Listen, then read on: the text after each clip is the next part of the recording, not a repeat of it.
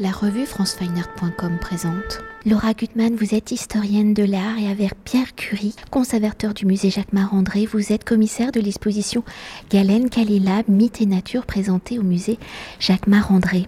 Alors présentant près de 70 œuvres et en questionnant la relation de l'artiste à la nature, l'exposition propose de décrypter l'évolution de l'œuvre du peintre finlandais Askeli Galen Kalila 1865-1931, de ses débuts ethnographiques à sa dimension ésotérique en 1895 la construction de sa maison-atelier baptisée Caléla, loin de l'agitation des villes, va occuper une place centrale dans sa conception artistique.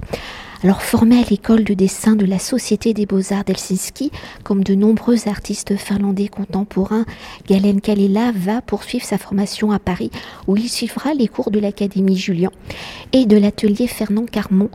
Très rapidement, il va diriger son écriture picturale vers un style naturaliste où les sujets qu'il peint sont inspirés de sa terre natale et de ses habitants. Alors dans un premier temps, dans la construction de son œuvre, comment la nature va-t-elle y prendre une place centrale Comment ses séjours à Paris entre 1884 et 1889 vont-ils guider le jeune artiste vers ce chemin de la représentation de la nature? Avant même de venir à Paris, il a déjà connaissance de l'œuvre de Jules Bastien Lepage, qui a été euh, très largement diffusée en Finlande par Albert Edelfelt et par des artistes femmes. Et lorsqu'il vient à Paris, il a la chance de pouvoir voir l'exposition posthume euh, de Bastien Lepage et même d'acheter un tout petit tableau euh, qui va être un peu son talisman. Donc son approche euh, de la nature est très guidée par ce naturalisme, c'est-à-dire une façon d'implanter le personnage dans son environnement naturel. Et pour cela, il va sillonner euh, la Finlande chercher à peindre les paysans dans le paysage de façon fusionnelle.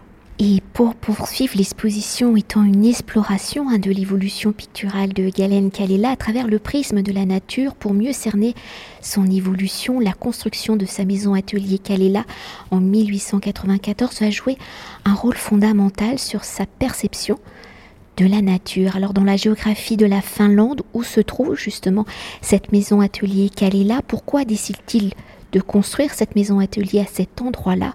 Comment cette maison atelier va-t-elle faire basculer l'œuvre de Galen Kalela vers une dimension peut-être plus ésotérique? Et dans la construction de son œuvre, peut-on voir un avant et un après la maison atelier Kalela cette maison se trouve dans ce qu'on appelle le centre de la Finlande, même si c'est un, centre un peu défaussé vers le sud. C'est-à-dire qu'on est vraiment au cœur du pays, dans un environnement splendide d'arbres et de lacs. Et il va, après une très longue recherche dans toute la Finlande, euh, opter pour un endroit assez perdu, à, à Rovesi donc. Et euh, la construction de cette maison euh, est l'aboutissement d'une réflexion, une recherche d'avoir un lieu qui soit une œuvre d'art totale aussi bien l'architecture que le mobilier, c'est la création à l'intérieur de la création.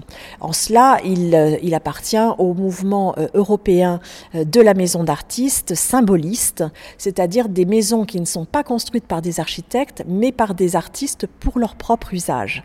Et cette maison va lui permettre à la fois de créer en son sein toutes sortes d'œuvres, mais également évidemment d'explorer les alentours que ce soit par les fenêtres ou en sortant, en skiant, en allant sur les lacs, C'est une maison très importante parce que euh, sa construction correspond à un, drame euh, familial qui est euh, le décès de sa première petite fille.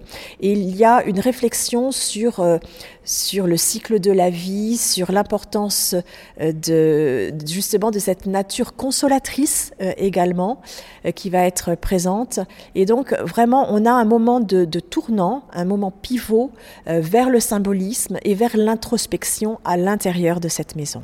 Et pour continuer d'évoquer euh, cette maison, il ne choisit pas le lieu. Euh, enfin, il choisit le lieu d'une façon très précise. Et tout à l'heure, dans la présentation, vous disiez qu'au final, pour la construction de cette maison, il avait coupé très peu d'arbres pour son implantation et qu'elle était juchée sur un petit promontoire. Tout à fait. Il y a à cette époque-là aussi, il revient d'Allemagne et il fait la lecture de, euh, du Zarathustra de Nietzsche avec cette idée de vouloir dominer la de retrouver la nature et de la dominer en même temps. Donc ça, c'est tout à fait prégnant euh, dans cela. Euh, ce qui est assez fascinant, c'est que ce sont les peintres et Galen Kalela au premier euh, plan, qui vont euh, mettre en œuvre l'invention d'un style architectural que les architectes vont suivre derrière. C'est assez peu banal, parce qu'il y a cette, volonté de s'entourer de nature qui fait qu'il va construire cette maison en rondin de bois, alors que cette architecture était réservée aux granges et aux fermes de l'Est de la Finlande. Et comme il n'y a pas de tradition euh, finlandaise, dans la mesure où la Finlande a été longtemps suédoise et devenue russe, revenir à la nature est une façon aussi d'affirmer cette euh, indépendance et cette identité nationale. D'ailleurs, euh, pour poursuivre sur la dimension de cette nature hein, qui est omniprésente et toujours, euh, entre guillemets, habitée, dans son œuvre, il y a déjà, vous l'évoquiez dans la présentation tout à l'heure, une dimension écologique. Il a déjà conscience que les hommes profitent et détruisent la nature. Alors c'est vrai qu'il il est, furieux de voir que les coupes sont faites de façon très brutale et, dénature le paysage. Euh, il, a, il ressent le besoin de s'enfoncer toujours plus avant à l'intérieur euh, du pays.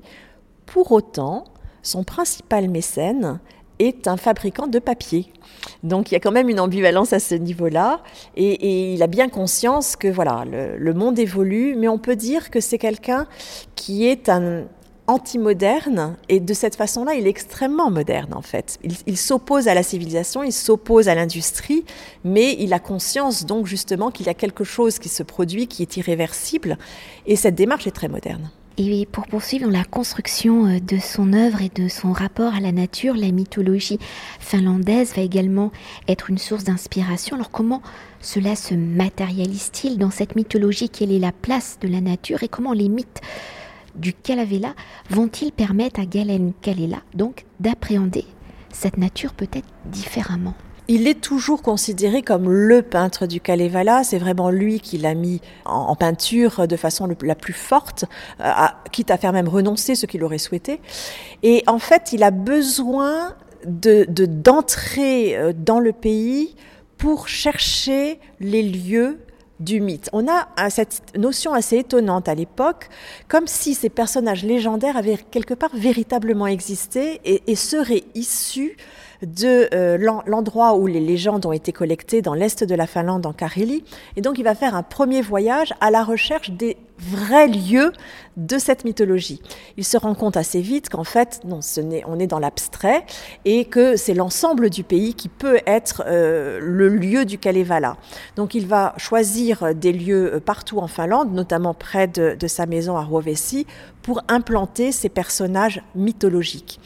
La grande évolution euh, vient du fait qu'au départ, il peint dans ce style naturaliste, mais il se rend compte assez vite que le mythe ne correspond pas au naturalisme parce qu'on a le sentiment que ce sont justement des personnages trop réels et que euh, ça perd le, spectateur.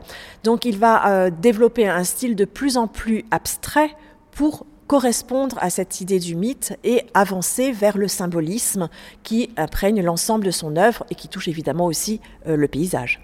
Et justement, pour évoquer cette matérialité du paysage et vers cette écriture plus symboliste, avec au final très peu une palette très très simplifiée, il arrive à nous rendre euh, bah, toute cette dimension de la nature, le volume dans la neige. Enfin, on est complètement hypnotisé par ces paysages. C'est absolument ça. Alors j'ai tendance à dire que euh, les peintres ont peu de mérite parce que la Finlande est un pays sublime, mais néanmoins on le voit à travers leur regard aujourd'hui beaucoup. On regarde les îles, on regarde euh, cette nature avec un autre œil depuis que les peintres finlandais euh, l'ont mis en, l'ont orchestré.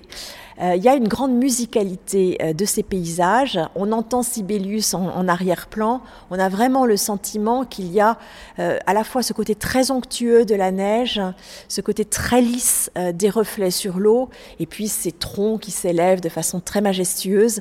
La nature représentée par les artistes finlandais est vraiment en effet hypnotisante et fascinante. Et déjà, pour conclure notre entretien et mieux cerner l'évolution de l'écriture picturale de Kalen Kalela à travers le prisme de la nature, hein, comment avez-vous articulé l'exposition? Quels sont les différents visages courants traversés par l'œuvre de Galen Kalela? Nous l'avons déjà évoqué quand même, dans ce rapport privilégié à la nature et à une œuvre de représentation naturaliste, comment les avant-gardes qu'il côtoie lors de ses séjours en France vont-ils influencer son écriture plastique je ne sais pas si on parle d'influence, je pense que c'est quelque chose qui se fait conjointement par tous ces artistes. Ce sont des amitiés et, ça se partage euh, énormément. Euh, influence donnerait le sentiment qu'il n'avait fait que recevoir. Or, c'est pas tout à fait le cas. Ce qui est fascinant, c'est que Galen Kalela est un artiste qui se renouvelle et qui change, euh, qui évolue dans son style tout au long de sa carrière.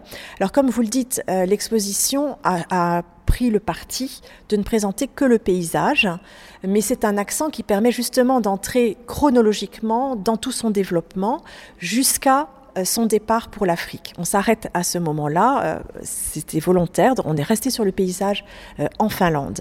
Et c'est vrai que le fait de peindre le paysage national procède de plusieurs choses.